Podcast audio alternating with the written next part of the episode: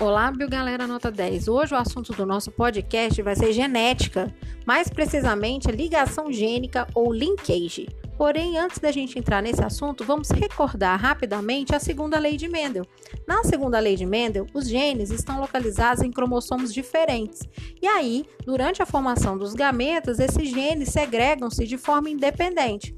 No cruzamento, por exemplo, na F2 de um de híbrido, azão, azinho, bezão, bezinho, por exemplo, são produzidos quatro tipos de gametas na mesma proporção, 25% de cada, 25% azão, bezão, 25% azão, bezinho, 25% azinho, bezão e 25% azinho, bezinho.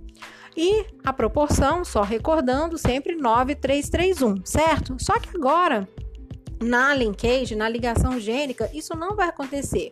Quando os genes estão localizados no mesmo cromossomo, essa segregação não vai acontecer, gente. Todos os, os, genes vão ser transmitidos junto durante o processo de meiose. Então, esse fenômeno, quando os genes estão localizados no mesmo cromossomo, é chamado então de linkage, ligamento fatorial ou ligação gênica. Percebe-se que a migração independente ocorre apenas quando os pares de genes estão então localizados em cromossomos diferentes.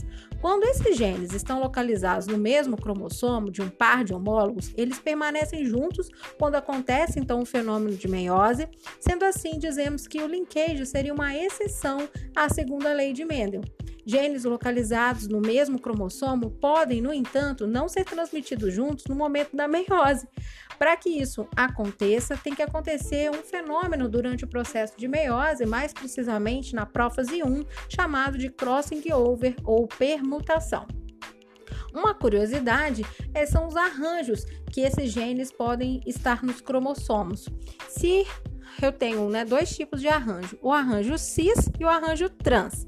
Quando eu falo que um gene está ligado através do arranjo cis, quando no cromossomo existem apenas genes dominantes, enquanto no outro encontramos os genes recessivos. Então, se no mesmo cromossomo estar os genes azão e bezão e no outro o azinho e bezinho, esse arranjo é chamado de cis. Já o arranjo trans é quando cada cromossomo homólogo nós vamos encontrar um gene dominante e outro gene recessivo. Por exemplo, num cromossomo vai estar o gene azão com o recessivo bezinho e no outro cromossomo vai estar o gene, por exemplo, bezão com o alelo recessivo azinho. Quem descobriu, gente, esse sistema é, de organização dos genes no mesmo cromossomo foi Thomas Morgan. Ele foi um importante então geneticista que, através de seus trabalhos realizados com a Drosophila melanogaster, aquela mosca das frutas, ele então chegou à conclusão que vários genes estão localizados no mesmo cromossomo e aí não vão obedecer à segunda lei de Mendel ou lei da segregação independente. Por isso, gente, linkage, essa ligação gênica também ficou conhecido como lei de Morgan ou até mesmo como a terceira lei da genética. Mas não se assustem, porque o nome mais usado é linkage mesmo, ou ligação gênica. Para finalizar o nosso podcast, vamos então entender os dois tipos de ligação gênica. A ligação gênica pode ser completa ou incompleta. Vai ser completa quando se tem uma ligação fatorial onde não vai acontecer o crossing over, a permutação.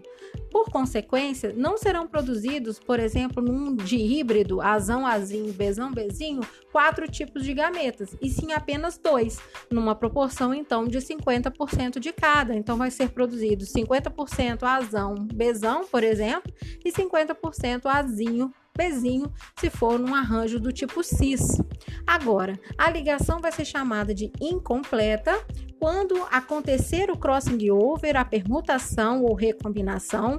O de híbrido vai produzir quatro tipos de gametas, porém o diferencial é que esses quatro tipos de gametas, azão, azinho, é, azão, azão, bezão, azão, bezinho, azinho, bezão e azinho, bezinho vão ser produzidos numa proporção diferente. É, não 25% de cada, tá bom? Então espero que vocês tenham gostado desse nosso podcast e até a próxima. Um beijo!